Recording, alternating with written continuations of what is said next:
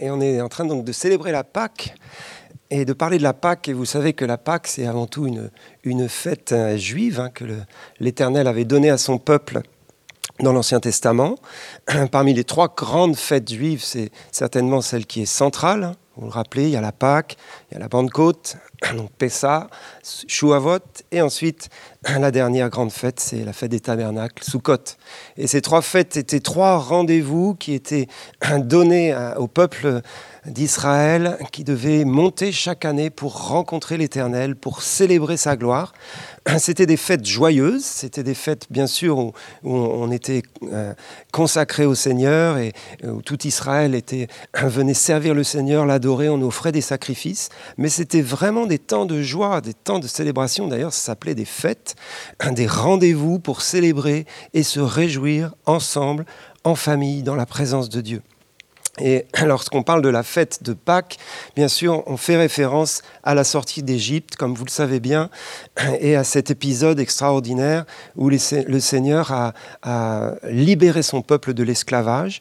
Et ça a été un temps à la fois euh, de gloire et à la fois un temps terrible, parce que c'était le moment des jugements sur euh, le pays d'Égypte, et la nation d'Égypte était dans les ténèbres, était euh, vraiment sous le, le, jugement de Dieu à cause de l'endurcissement de leur cœur, et certainement à cause du règne de Pharaon qui s'opposait à, la grâce et à, l'amour de Dieu pour son peuple. Et du coup, il y a à la fois quelque chose de terrible qui est là, parce qu'il y a la mort des premiers-nés d'Égypte, et puis à la fois, il y a la libération du peuple. Et c'est souvent comme ça dans, dans, la, parole de Dieu, parce qu'en fin de compte, ça reflète la condition de notre humanité. Il y a ces deux choses qui sont là. Et il y a tout d'abord ce constat qui est terrible. C'est le constat du péché, le constat de, de, la mort qui est entrée dans le monde, le constat bah, de tout ce qui va mal. Et, et qu'on soit chrétien ou non chrétien, on le constate. On le constate tous les jours. Et peut-être en ce moment, avec les, les difficultés qu'on traverse, on constate encore plus que le monde, eh bien, il va mal. Et même s'il y a des, sources d'espérance, même s'il y a des, gens qui, qui veulent euh, faire changer les choses et qui ont euh, des projets euh, positifs et qu'il y a beaucoup de solidarité, il y a beaucoup de choses encourageantes, néanmoins, le monde reste sous cette chape de ténèbres et sous cette chape de, la mort euh, qui nous enferme tous. Alors en ce moment, on en parle peut-être davantage, bien sûr, à cause des événements, mais la mort, c'est quand même le constat de, de l'humanité depuis toujours, et ça continue de l'être. Et puis, eh bien, parallèlement à cela, il y a la libération que Jésus est venu apporter. Parallèlement à ça, il y a une bonne nouvelle, il y a un message d'espérance, il y a un message de joie. Et c'est difficile parfois d'être joyeux dans un monde qui, qui est en difficulté. Et pourtant, la joie est un signe d'espoir. Parce que là où il y a de la joie, ça veut dire qu'il y a eu une rencontre avec quelqu'un qui nous a libérés. Là où il y a de la joie, il y a de la liberté. Là où il y a de la joie, il y a de l'amour. Là où il y a de la joie, on sait qu'on est aimé, on sait qu'on est libre, on sait qu'il y a de l'espérance. La joie n'est pas juste euh, une histoire comme ça de, faire la fête euh, et de se détendre, même si bien sûr ça fait partie de notre, notre vie de se détendre. Mais la joie dont je parle ce matin, la joie de la Pâque, la joie joie de la résurrection, c'est une joie qui est le signe d'une liberté et d'une espérance absolument fantastique. Jésus est venu pour nous libérer du péché, pour nous libérer de la mort, mais aussi pour nous donner l'espérance de la résurrection et l'espérance de la vie éternelle. Et c'est de cela qu'on parle lorsqu'on parle de la Pâque. Lorsqu'on revient sur la Pâque juive, eh bien, elle était euh, euh, principalement, euh, on va dire, concentrée sur l'offrande de l'agneau, sur le sacrifice de l'agneau et sur le sang hein, qui était, vous le rappelez, mis, étalé sur les, linteaux des portes de, la maison des Israélites pour ne pas que le, le destructeur puisse pénétrer. Donc ça, c'était vraiment la symbolique de cette mort de Jésus à la croix, de cette mort de Jésus où il a versé son sang, et il a versé son sang pour que nous ne soyons pas euh, euh, détruits, mais que nous soyons sauvés. Et pour tous ceux qui croient aujourd'hui, tous ceux qui mettent leur confiance dans l'œuvre de Jésus à la croix, alors il y a une porte pour le salut, il y a une porte pour la vie éternelle. Mais quand on parle de la Pâque chrétienne, de la Pâque de la Nouvelle Alliance, alors on rajoute eh cette nouvelle étonnante que l'agneau qui est mort sur la croix est ressuscité le troisième jour comme Sandra vient nous, en parler, ça a été une expérience vécue, bien sûr par Jésus qui est ressuscité, mais par tous ceux qui en ont été les témoins. La Bible nous dit qu'il y a euh, au moins 400 personnes qui ont été témoins de la résurrection de Christ, c'est-à-dire des personnes qui le connaissaient avant sa mort, qui avaient été en relation avec lui et qui l'ont rencontré ensuite, euh, après sa mort, euh, bien vivant, ressuscité, euh, avec un corps qu'on pouvait toucher, avec qui on pouvait parler. Vous savez que les, les, disciples, après la résurrection, ont passé du temps avec Jésus, ils ont même mangé avec lui. la première fois qu'ils l'ont vu, ils ont été saisis de crainte, ils ont eu peur, ils se sont dit, mais c'est quoi C'est un, un, fantôme qui arrive, c'est un esprit qui arrive. Et, vous imaginez si vous voyez quelqu'un qui est mort depuis trois jours, qui débarque dans votre, dans votre chambre ou dans votre salon, vous allez être saisi de peur. Donc c'est normal, ils ont peur, ils sont dans la crainte. Et Jésus va les rassurer. Et pour les rassurer, il leur dit, eh bien, touchez-moi. Venez, touchez-moi. Voyez, je ne suis pas un esprit, parce qu'un esprit n'a ni chair ni os, comme vous voyez que j'ai. Non, je suis bien un, un, homme en chair et en os, je suis ressuscité. Et ils se sont approchés lentement, ils l'ont touché, et ils ont commencé à recevoir la paix qui vient de la résurrection de Jésus. Recevez ma paix, leur a dit Jésus. Et puis ensuite, ils ont mangé avec lui un autre épisode, on les voit. Jésus leur apparaît sur la plage et ils vont manger avec Jésus des poissons grillés, ils font un barbecue sur la plage. La vie de résurrection n'est pas une vie complètement désincarnée, c'est pas une vie complètement spirituelle qui n'a rien à voir avec notre humanité, avec notre terre. La vie de résurrection peut nous permettre de manger des barbecues ensemble avec Jésus sur la plage. C'est juste extraordinaire. C'est juste extraordinaire. C'est pas du tout l'image religieuse qu'on a de la religion, de la, résurrection, une espèce de truc complètement désincarné avec une grande lumière. Oui, il y a de la lumière, oui, il y a de la gloire, mais tout ça c'est le ciel. Mais lorsque Jésus apparaît, il apparaît sur la terre dans son corps ressuscité. Et puis il leur dit, maintenant je vais retourner vers mon Dieu et votre Dieu, vers mon Père et votre Père et il va s'élever dans le ciel avec son corps, c'est le jour de l'ascension, et il va monter dans la gloire pour retrouver sa place dans la présence du Père, pour retrouver sa place dans le ciel, cette place glorieuse qu'il avait quittée pour nous sauver. Et lorsqu'il arrive dans le ciel, le Père l'accueille et le Père lui donne la plus haute place. Il le fait asseoir sur le trône de l'univers. Il lui donne le nom qui est au-dessus de tout nom. Et Jésus, en tant qu'homme ressuscité, entre dans le tabernacle céleste, il s'élève au-dessus des anges, au-dessus des puissances, des dominations, de toute autorité. Il prend la place du roi des rois, du seigneur des seigneurs, et du souverain sacrificateur dans le sanctuaire céleste.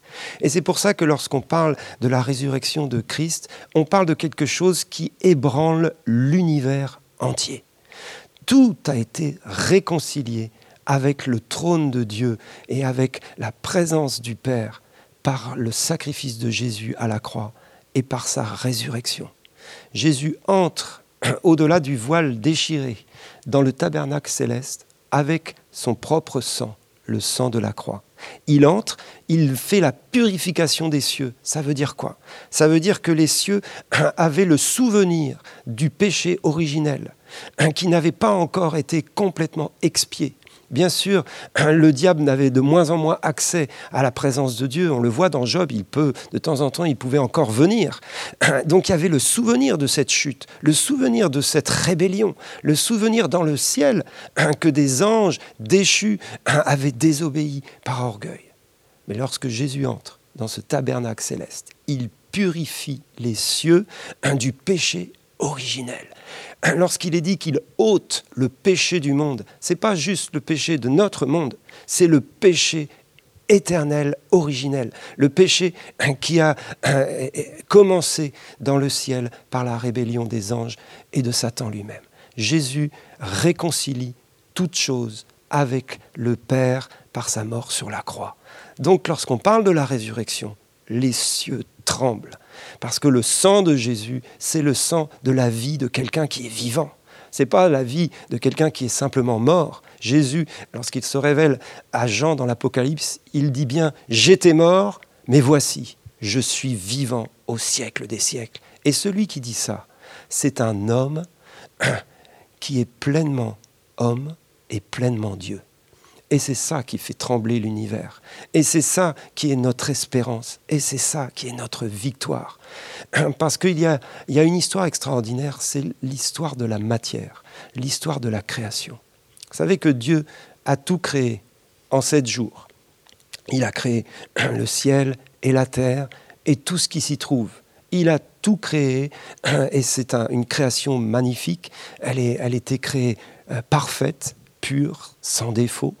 C'est une création qui reflète entièrement sa gloire et à l'époque, elle reflétait complètement sa gloire. Aujourd'hui, cette gloire est encore un peu voilée, mais la création est encore tellement belle, tellement belle. Elle reflète la gloire de Dieu. Et tout ce que Dieu a créé est bon. Lorsque vous lisez la Genèse, le premier chapitre de la création, tout ce que Dieu fait est bon. Tout ce que Dieu a créé, la matière est bonne. Elle est bonne et elle reflète sa gloire. Et puis le sixième jour de la création, Dieu fait une œuvre magnifique. Le sommet, la chose la plus belle qu'il ait faite, il crée l'homme. C'est son chef-d'œuvre. Il crée l'homme et il le crée à son image. Il le crée à sa ressemblance. Créons l'homme à, notre image, selon notre ressemblance. Et hommes et femmes, mâles et femelles, il les créa. L'humanité créée à l'image de Dieu est le sommet, le chef-d'œuvre de la création de Dieu. Et comment est-ce que Dieu a fait pour créer l'homme?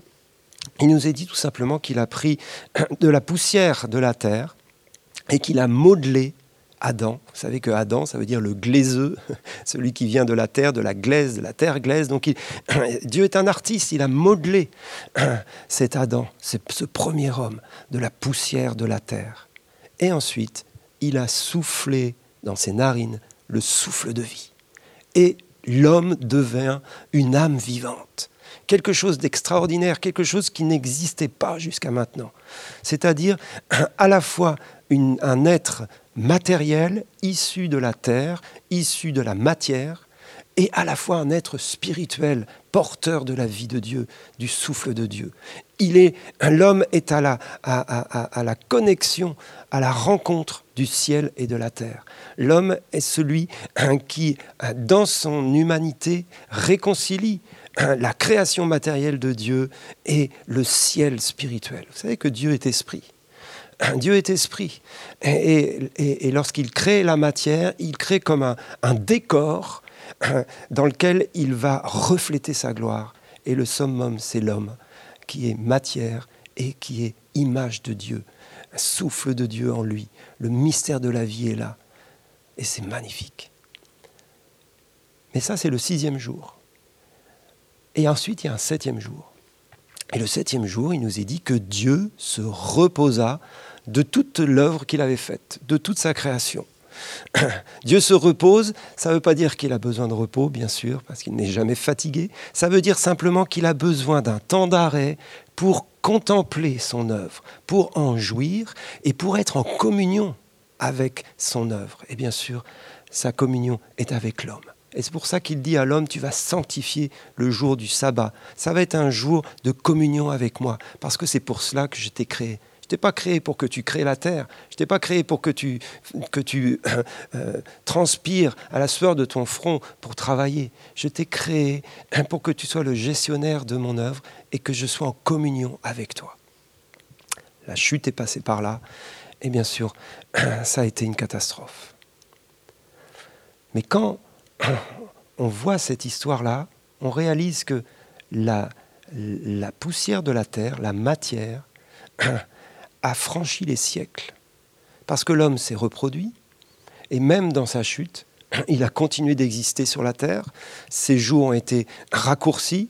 Il a vécu 70 euh, ans, 75. Aujourd'hui, on essaye de vivre un peu plus. Il y a beaucoup de centenaires maintenant, mais ça reste quand même très limité parce qu'il y a cette œuvre de péché et de corruption.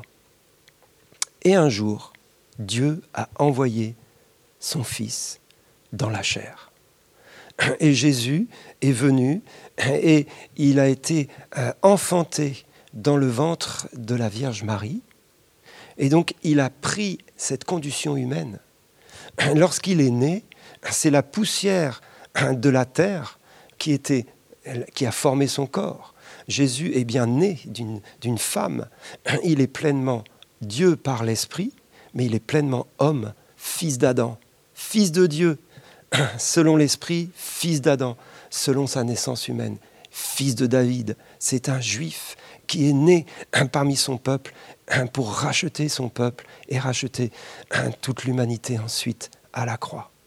Et ce corps qui a été conservé dans la sainteté parce que Jésus n'a jamais péché, ce corps qui est le seul corps de l'humanité entière, qui n'ait jamais connu la corruption du péché, qui n'a jamais accepté en lui-même autre chose que la volonté et la perfection de l'amour de Dieu, eh bien ce corps a été livré à la croix.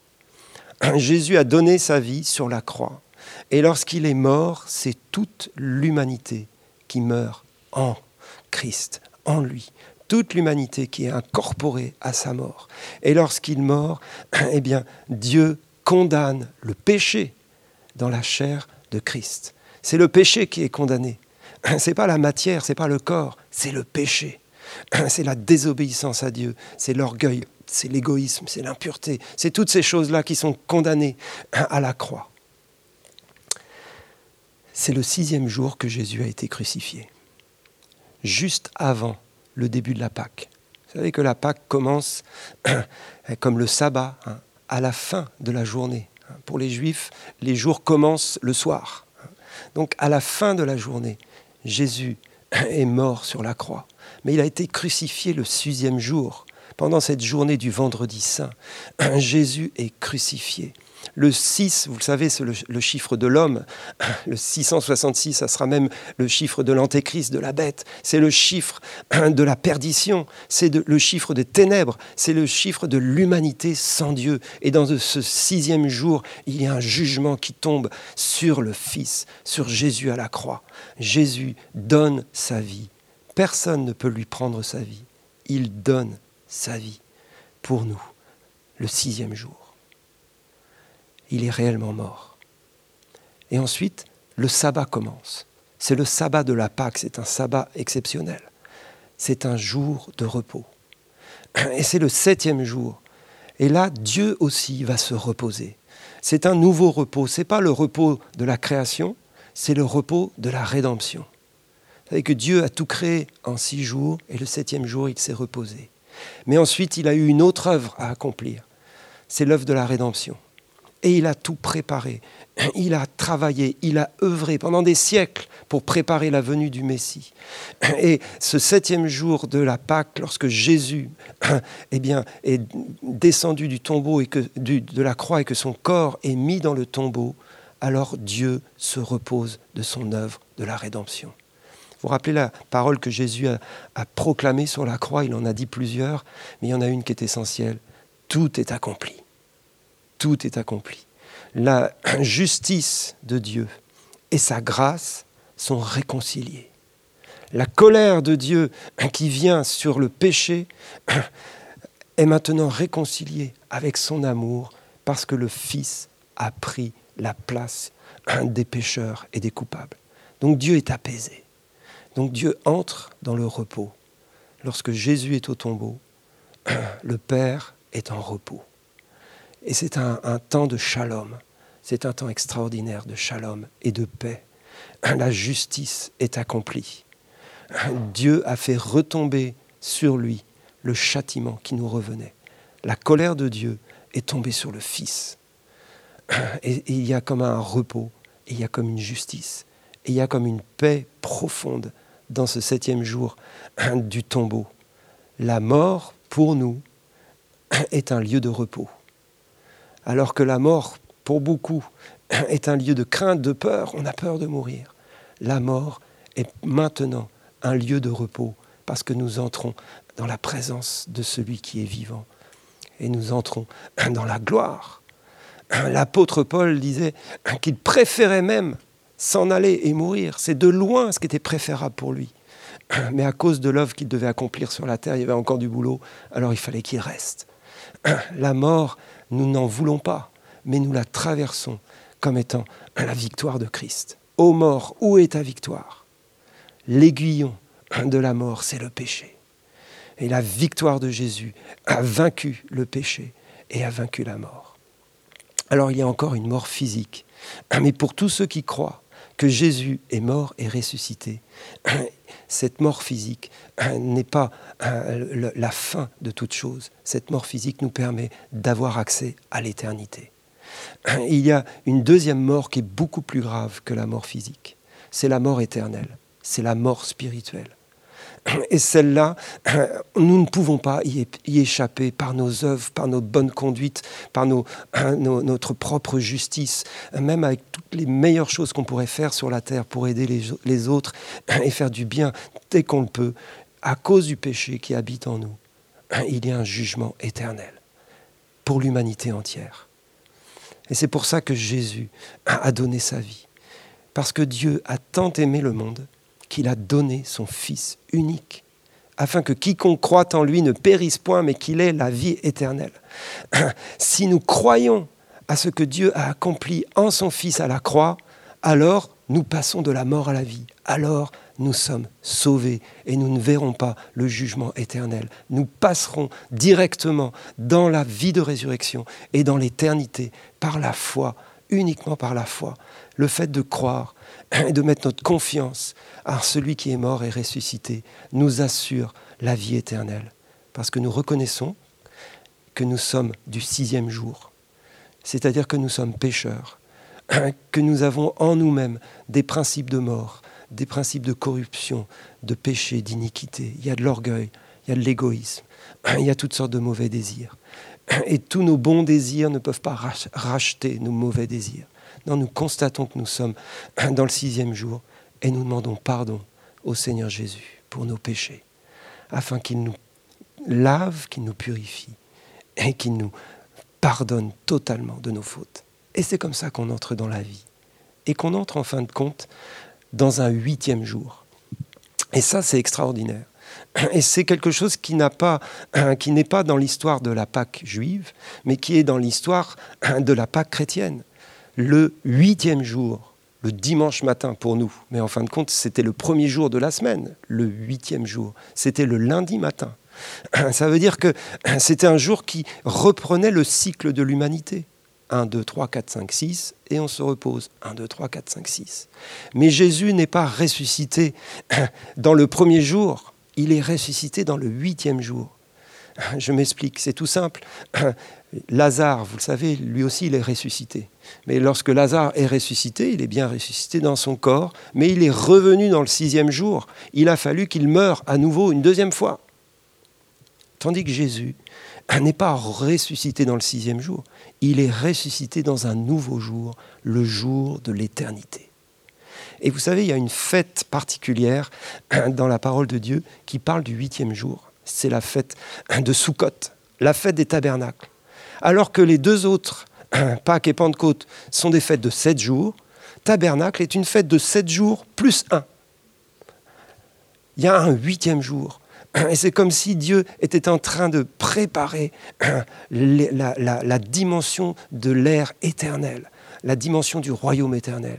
Il dit, vous allez vous réjouir pendant sept jours, mais le huitième jour, vous allez faire une fête extraordinaire. C'est la fête de la Torah, et c'est la fête de la joie. C'est la fête où on entre dans quelque chose qui n'est pas de ce monde, qui n'est pas de cette réalité humaine.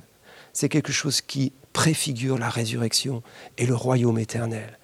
Jésus, lorsqu'il est sorti du tombeau, il a inauguré, comme nous l'a dit Sandra tout à l'heure, une nouvelle ère l'ère du royaume éternel de Dieu qui a commencé le jour de la résurrection de Christ.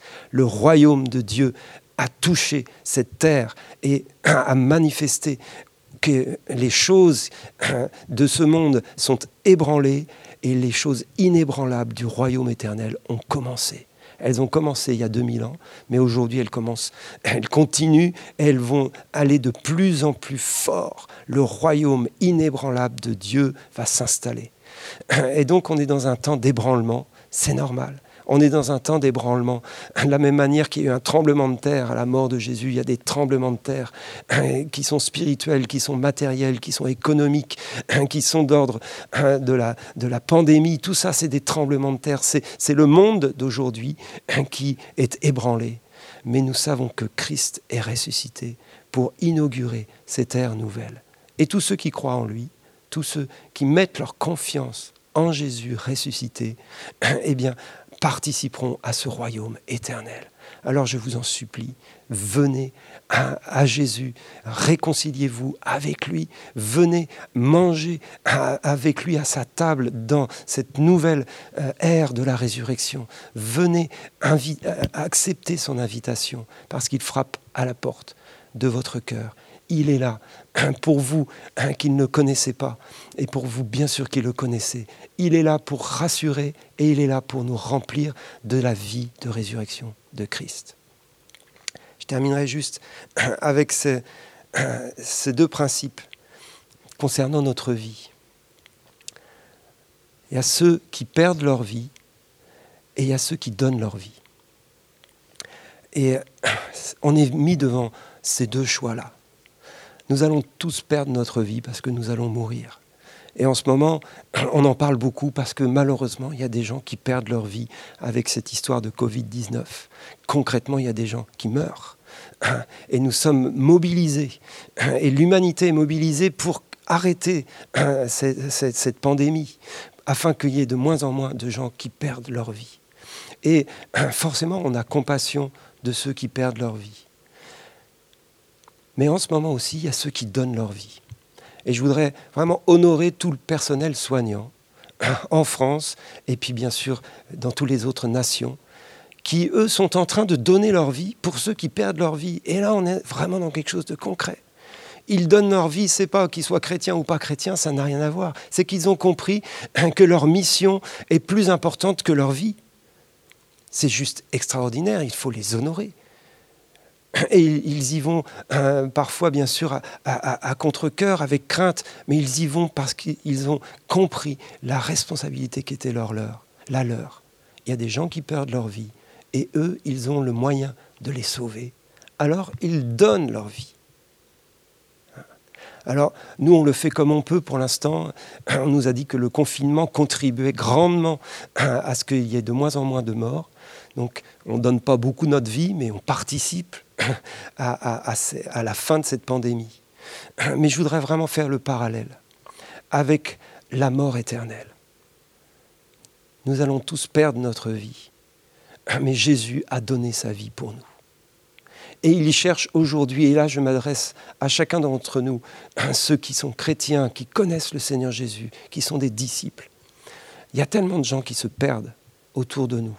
Et là je parle de la perdition spirituelle. Qui va donner sa vie?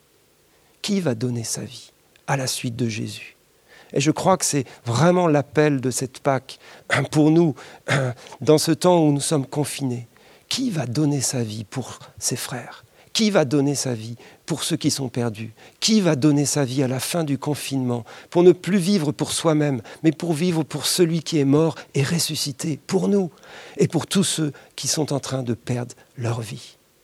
Jésus a dit, euh, personne ne peut racheter sa propre vie. Si tu veux garder ta vie, si tu veux la gagner par toi-même, tu vas la perdre. Tu ne peux pas la gagner. Tu vas la perdre. Mais par contre, si tu la donnes, alors tu la retrouveras pour l'éternité. Et je vous invite à donner votre vie à Jésus, que vous soyez chrétien ou que vous ne soyez pas chrétien. On va avoir juste un temps de prière et un temps d'appel. On va écouter le Seigneur ensemble. Je vais demander à Sandra aussi de venir participer à ce temps et à David à nous accompagner au piano. Et on veut vraiment laisser le Seigneur agir dans ce temps de, de Pâques, dans ce temps de la résurrection. nous voulons dire qu'il peut, au-delà de, nos, histoires de, de visioconférence, il peut agir de manière forte, profonde, dans la vie de chacun, des grands comme des petits, des enfants comme des parents, des chrétiens comme des non-chrétiens. Peut-être tu es là parce que quelqu'un t'a invité à, regarder ce, culte pour la première fois. Ou peut-être simplement tu as cliqué sur, sur ce lien parce que tu, tu l'as trouvé sur Internet et ça t'intéressait. Peut-être tu t'es éloigné du Seigneur et que tu as, euh, dans les circonstances que l'on vit, tu retrouves eh bien, cette connexion, tu retrouves cette priorité. Tu dis, je ne peux pas vivre comme ça, loin du Seigneur toute ma vie. Quel que soit là où tu en es, proche du Seigneur, loin du Seigneur, sans le connaître, en le connaissant très peu ou en le connaissant beaucoup, je t'invite à donner ta vie pour lui. Je t'invite à nouveau à consacrer ta vie pour la première fois, pour la xème fois. Fais-le de tout ton cœur, comme dans un temps solennel, comme dans un temps où il a euh, à nouveau manifesté la gloire de son amour, la gloire de son amour, la gloire de sa croix et de sa résurrection. Et nous le contemplons, mort et ressuscité pour nous. Hein, j'appelle le Saint-Esprit vraiment à agir Là où tu es, tu peux même te mettre à genoux, ou en tout cas fermer les yeux et prier, te, donner comme un temps de mise à part, comme un temps eh où tu laisses Dieu agir, tu laisses Dieu te parler. Je t'invite vraiment simplement à mettre ta main sur ton cœur et tu dis Seigneur, je ne veux pas essayer de garder ma vie pour moi. Je réalise que je suis perdu en fin de compte perdu dans mes péchés, perdu dans mon désespoir, perdu peut-être pour des raisons très matérielles, parce qu'il y a une crise économique qui arrive et pour certains ça va être compliqué. Alors je mets ma main sur mon cœur et je dis, j'ai besoin d'un sauveur, j'ai besoin de quelqu'un qui m'aide, j'ai besoin de quelqu'un qui a, qui a la solution pour ma vie, pour ma vie présente, mais surtout pour ma vie éternelle. Alors je ne veux pas essayer de me sauver moi-même. J'abandonne ma vie entre les mains de Jésus. J'abandonne ma vie entre les mains de Jésus. Écoutons le Seigneur quelques instants.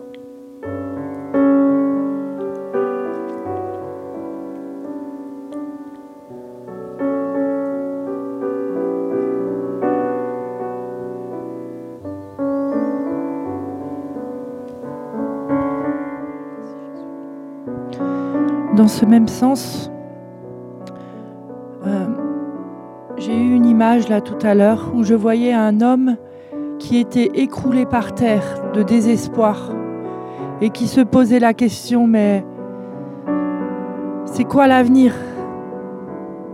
Je voyais vraiment cet homme désemparé à terre. Et Jésus vient vers toi et il te dit relève-toi. Moi, j'ai la solution. J'ai la solution à ce qui te met dans un tel désespoir. Relève la tête. Donne-moi ma chance de te communiquer mes plans pour ton avenir, pour ton présent. Rien n'est désespéré. Alors ce matin, je prie pour toi. Dans le nom puissant de Jésus, reçois la force. Reçois le courage de te relever. Et la, prends la main. Tends ta main.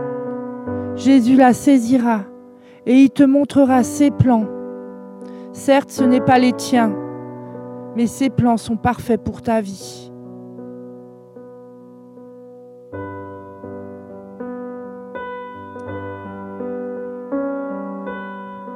Puis je voyais une personne qui était, une ou plusieurs, saisie de, peur et d'angoisse à cause de ce confinement qui se prolonge. Et peut-être l'une ou l'autre avait une douleur au thorax. Juste mets ta main là où il y a cette douleur.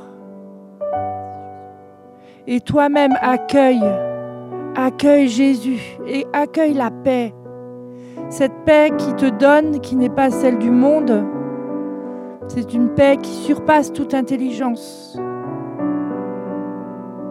Et je déclare maintenant qu'au lieu de cette douleur d'angoisse, vient la paix du Christ, la, paix du ressuscité. Merci Jésus parce que tu enlèves cette douleur maintenant dans le nom puissant de Jésus. Tu enlèves cette douleur, tu enlèves toute angoisse. Et nous déclarons ta paix, la paix puissante qui vient directement du ciel dans ta vie. Et accueille, accueille à chaque fois que ça revient. Dieu veut établir cette paix en toi pour tous ces temps qui viennent. Alors saisis-la à chaque instant, chaque jour. Et ce matin, Dieu me montrait quelqu'un qui avait des douleurs aux reins. Et euh, c'est étrange parce que là, je voyais vraiment euh, Jésus qui, euh, qui était en train de changer les reins de cette personne. Alors, si tu es concerné, juste mets ta main sur tes reins et nous déclarons maintenant que Jésus vient ou l'a déjà fait. Il change tes reins maintenant. Il met des reins qui fonctionnent. Et nous déclarons vraiment ce, miracle de création maintenant. Nous déclarons la puissance de la guérison.